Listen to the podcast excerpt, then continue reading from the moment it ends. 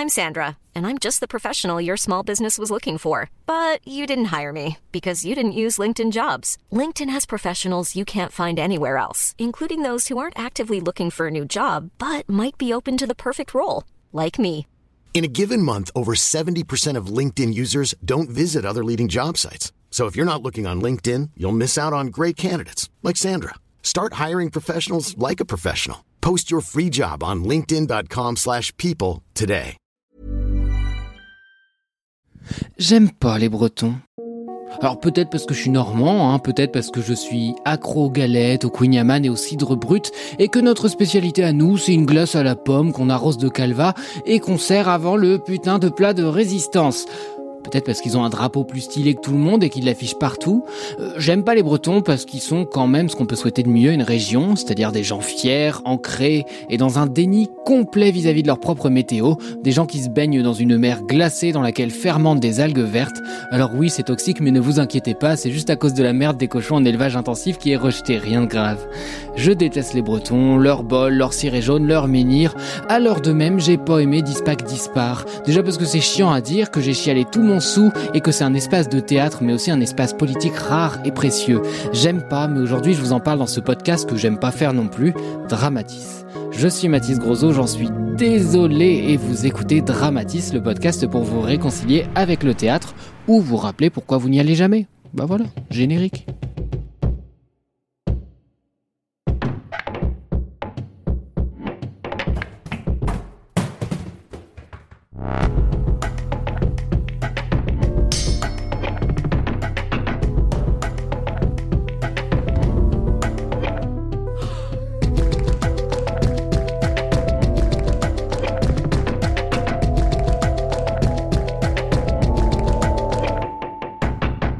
Alors plus que jamais, cet épisode appelle pas mal de contexte. Il est tout à fait possible que vous deveniez zadiste à la fin de ce tunnel, ça arrive à des gens très bien. Depuis les années 1980, on a une loi tous les deux ans sur l'immigration. Alors cet arsenal législatif est de plus en plus contraignant, répressif, inhumain, et comme notre gouvernement a l'empathie d'une tringle à rideau, bah ça va pas aller en s'améliorant. hein. Alors la petite dernière en date, c'est la loi Asile et Immigration. Au menu, eh ben, euh, durcissement du regroupement familial, euh, moins de protection pour les jeunes majeurs. D'ailleurs, est-ce que vous savez comment on évalue si un jeune sans papier est majeur? Eh ben eux non plus. Dans la loi, on a aussi un affaiblissement du droit de séjour des personnes étrangères malades. Voilà. Si en France on s'évertue à répéter que ah non, on voit pas du tout les couleurs, on peut pas être raciste, eh ben c'est peut-être parce qu'on n'a pas de race en fait. Alors l'idée c'est toujours la même, hein, mettre fin à un appel d'air, un appel d'air un peu imaginaire, hein. genre si on est trop gentil, euh, les gens en danger dans leur pays, eh ben ils vont se passer le mot et puis ils vont débarquer ici pour nous dévaliser la CAF. Tout ça c'est voté par des gens qui ont souvent du mal avec les faits, hein, quitte à faire preuve d'un manque total d'humanité, eh ben c'est mieux de mettre ça si possible sur le compte de la connerie. Sauf que leur connerie elle coûte cher, parce qu'à date, dans ce qu'on appelle la crise des migrants et qui en fait est plutôt une crise de l'accueil des migrants, eh ben ce qui coûte le plus c'est tous les dispositifs pour protéger les frontières. Alors je mets des guillemets à protéger, mais ça vous le voyez pas. Par exemple, est-ce que vous connaissez Frontex? C'est une agence européenne qui contrôle les côtes depuis le début des années 2000. Au début, c'était 20 millions d'euros de budget par an. Perso, moi, ça me suffit, mais voilà. Aujourd'hui, c'est quand même passé à 900 millions par an. Ça, c'est l'objectif. Vous voyez, toute cette thune qu'on donne à des gardes frontières armés, à une institution que la Cour des comptes de l'Union européenne a qualifiée elle-même d'inefficace et que l'Office européen de antifraude commence à regarder quand même de très très près. Voilà, vous voyez cette thune, les 900 millions par an Eh ben, imaginez que cette thune, elle permette de construire, je sais pas, des centres d'accueil décents ou euh, des dispositifs d'aide d'urgence, de sauvetage en mer. Vous imaginez si cette thune qui sert à tuer des gens, hein, parce que disons les termes, hein, quand on fait semblant de pas entendre un appel à l'aide en mer et qu'on renvoie des gens qui peuvent se faire buter dans leur pays d'origine, ben, on appelle ça tuer. Hein. Imaginez si cette thune, elle servait à quelque chose. On parle de 1553 morts en Méditerranée en 2021, mais, mais combien d'autres sont morts de retour dans le pays qu'ils ont fui alors parenthèse, Frontex, l'entreprise dont je vous parle, c'est pas censé se limiter à la surveillance et à la sécurité entre guillemets des frontières. Frontex, ça doit aussi lutter contre le trafic des migrants, la traite des êtres humains, traquer le crime transfrontalier. Ça fait pas mal de missions. Et ben imaginez que ces 900 millions ils servent à ça ou qu'ils servent aussi à former les juges de la Cour nationale du droit d'asile sur les LGBTI phobies. Voilà, la Cour nationale du droit d'asile, c'est des gens euh, qui sont en cercle et qui disent "Ah bah toi tu peux euh, venir en France, euh, toi tu dégages." Voilà. Et typiquement sur les LGBT-phobies, et eh bah parfois les juges ils te lâchent juste des dingueries. Comment vous voulez faire valoir votre droit d'asile à quelqu'un qui vous mégenre, à quelqu'un qui vous dit non, je suis pas convaincu par les preuves que vous êtes homosexuel, ou à quelqu'un qui vous incite à retourner dans le placard parce que oh ça va, vous êtes bisexuel, vous avez le choix après tout. Oui, on a une crise de l'accueil des migrants. On fait n'importe quoi depuis des décennies, on marginalise des gens précaires, diplômés ou pas, rescapés de pays où ce sont parfois nos propres opérations militaires qui ont foutu la merde, nos propres lois LGBT-phobes qui ont été imposées pendant la colonisation, et on les stigmatise avant de soudain faire preuve de décence, appeler à l'effort collectif pour l'Ukraine parce qu'ils sont, euh, ah comment dire, plus comme nous, tu vois, enfin bon, enfin, on voit pas les couleurs, mais tu vois. Alors comment porte ce sujet, ce sujet super complexe sur un plateau de théâtre? Comment est-ce qu'on évite le pathos un peu mal placé, l'émotion facile, la larme au coin de l'œil dont il ne reste plus rien une fois que les portes du théâtre se referment? Patricia Alliot, metteuse en scène, propose une ébauche de réponse. On documente. On invite le réel sur le plateau. La théâtralité vient se cacher non plus dans le jeu ou dans l'intrigue, mais dans le dispositif.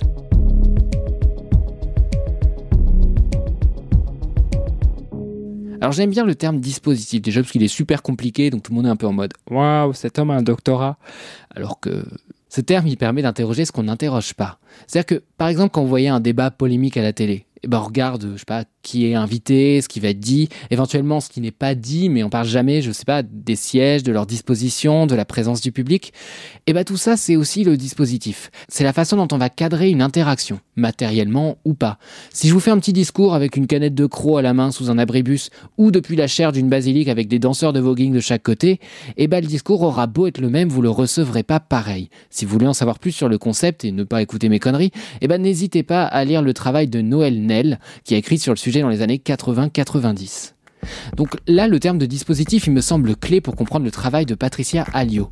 Il ne suffit pas de parler de la crise de l'accueil des migrants, il ne suffit pas de laisser les concernés s'exprimer.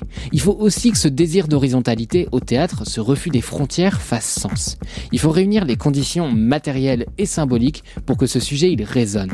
Sinon, bah, c'est un énième plaidoyer de la gauche caviar où on se félicite d'être en colère ensemble, parce qu'on est du bon côté de l'histoire, tout ça, tout ça, mais sans jamais mouiller le maillot.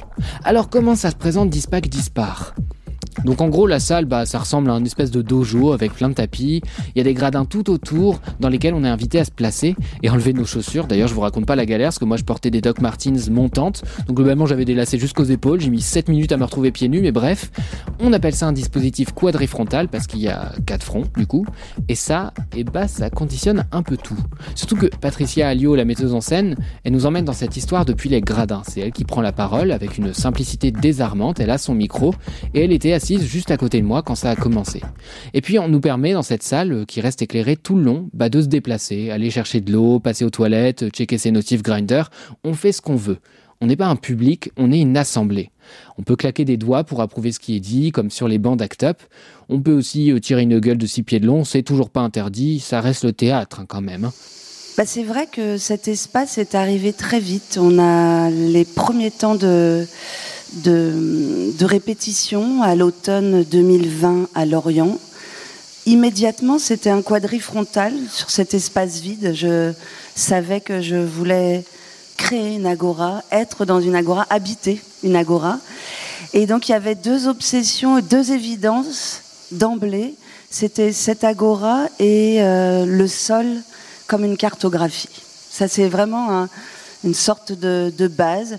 Et je sais je pense que cette évidence était liée au fait que pour parler de cette question, j'avais l'impression qu'il fallait d'emblée déspectaculariser et évidemment bah, casser le quatrième mur et se retrouver peut-être euh, dans une rencontre euh, qui d'emblée nous engageait dans une question démocratique.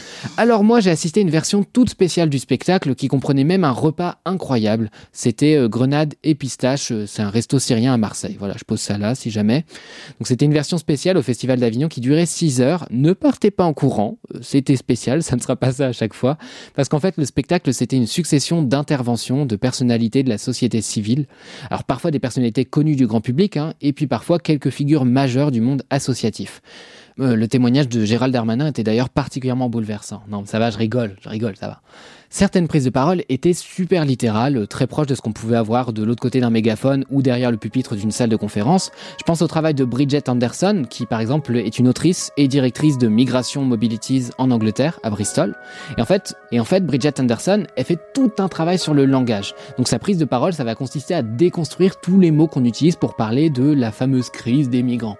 Typiquement, elle s'attarde sur la raison pour laquelle on parle parfois d'expats, de réfugiés ou de migrants de sans-papiers, et les contextes selon lesquels on va choisir ces mots-là.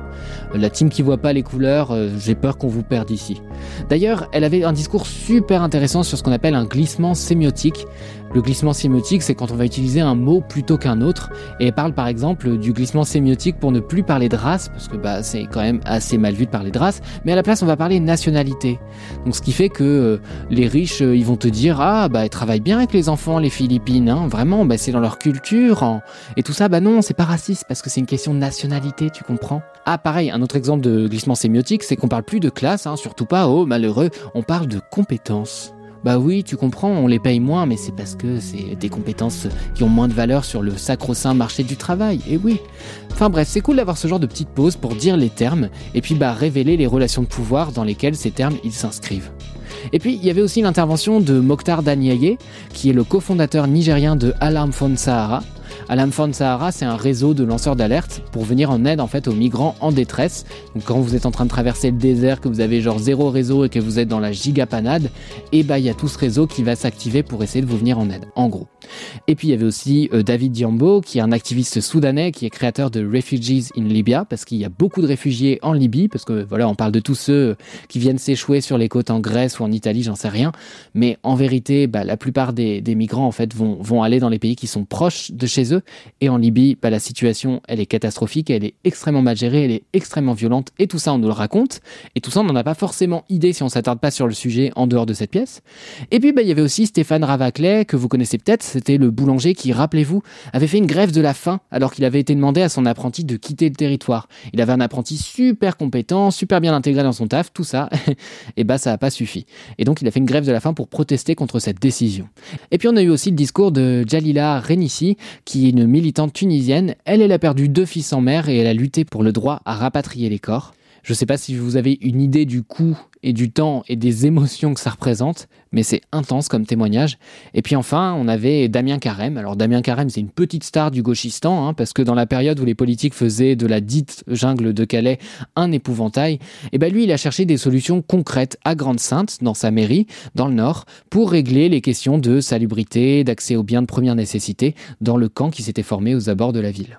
Dans ce tribunal permanent des peuples, il y a des témoins, comme dans un tribunal d'opinion et un tribunal citoyen, euh, de la société civile. Moi, mon intuition artistique et politique, c'était que c'était peut-être euh, pertinent de prolonger ce geste euh, de ce tribunal et de cette session sur une scène de théâtre et d'à mon, à mon tour inviter des témoins.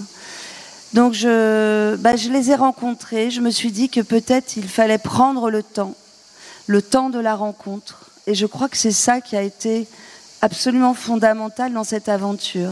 Bref, beaucoup de gens brillants, accompagnés par la musique de l'excellente Léonie Pernec. Je vous invite à écouter. Non, d'ailleurs, je vous oblige. Vous n'avez pas le choix. Voilà, c'est comme ça. Et puis, parce qu'il fallait que tout ça fasse corps, et eh ben, le chorégraphe Bernardo Monte est venu porter tout ça sur scène. Donc, ça donne des images sublimes où le danseur vient virevolter sur une planisphère où sont représentés les cimetières marins, ou encore quand, couvert des pieds à la tête d'une tenue de CRS, il vient se laisser tomber au beau milieu du plateau. J'aurais même pas expliqué la colère qui m'a traversé par la seule présence de cet uniforme.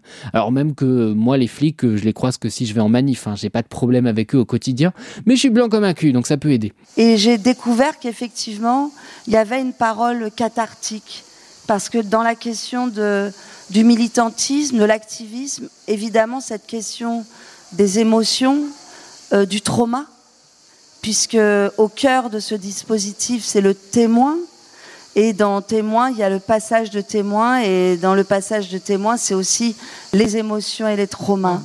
Et comment euh, peut-être cet espace-temps de la représentation va transformer ces traumas en possibilité de dialogue et de coexistence agissante?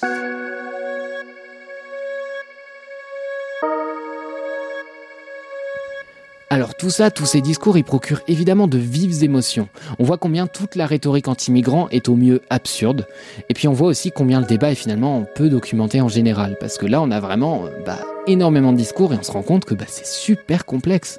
En fait, on comprend rien à cette histoire en tant que citoyen lambda. On entend des trucs incomplets au quotidien, sinon complètement faux, des trucs qu'on peine d'ailleurs parfois à recouper avec notre réalité, où la mixité sociale et culturelle est finalement super rare. Et quand on tente de se renseigner, bah, c'est très vite un gros sac de nœuds. Et je king shame pas, hein, il y a des super sacs de nœuds dans la vie, mais il y en a d'autres qu'on préfère garder fermés. Et c'est pour ça, pour toutes ces raisons, que je vous parlais de l'importance du dispositif. Tout ça, c'est super dense et ça pourrait être assommant ou accablant. Accablant, ça l'est un petit peu. Hein. Je vous mentirais si je vous disais euh, que j'avais pas eu de longs ficellos en balançoire au bord des narines.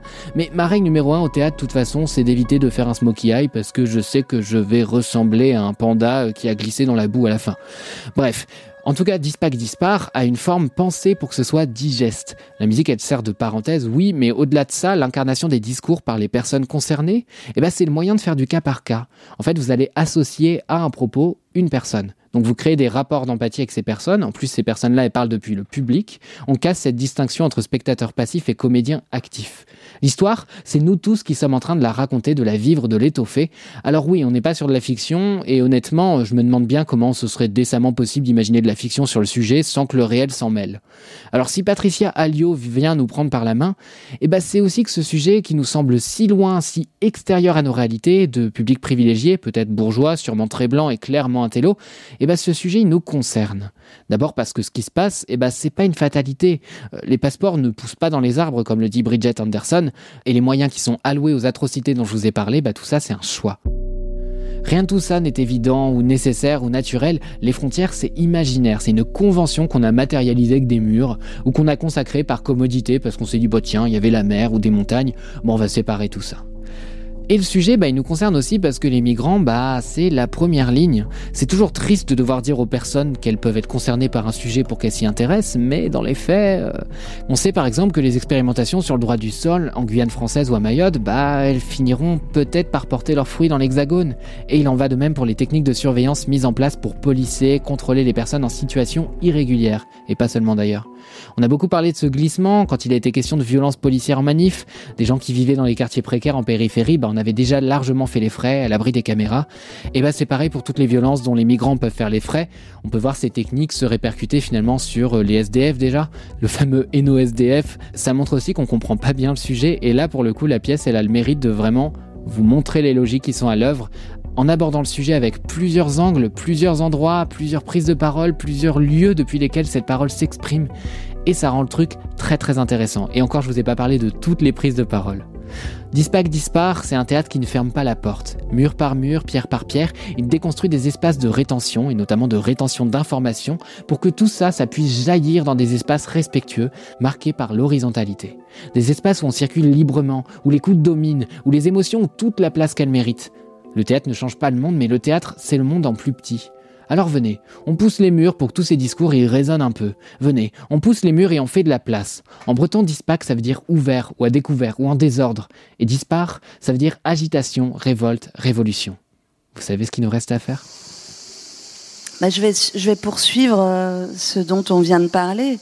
Je pense que la démocratie est un horizon révolutionnaire. On oppose souvent euh, démocratie et révolution. Je pense que la démocratie n'est pas encore advenue et que le théâtre est un espace-temps, un outil qui peut contribuer à faire advenir cet euh, esprit démocratique. Donc j'aspire à un monde euh, plus juste et égalitaire où les minorités euh, politiques, les minorités linguistiques, c'est pas pour rien que je, je me définis comme artiste bretonne, c'est un clin d'œil à, à cette histoire d'une oppression qui est très peu connue. Donc voilà, j'aspire à un monde euh, plus, qui rendrait les minorités désirables et un monde euh, plus habitable quoi, pour, les, pour les personnes qui sont exclues. Ah oui, et puis vous connaissez la chanson, avant que cet épisode ne se termine, je vous présente la rubrique Salut la compagnie. Salut la compagnie, c'est le moment où je laisse une compagnie émergente bah, déposer un petit message vocal pour promouvoir son travail. Et aujourd'hui, c'est la compagnie L'œuf ou l'humain qui vous parle du spectacle Huit clos. Huit clos de Jean-Paul Sartre, mais tenez-vous bien, cette fois c'est un spectacle musical.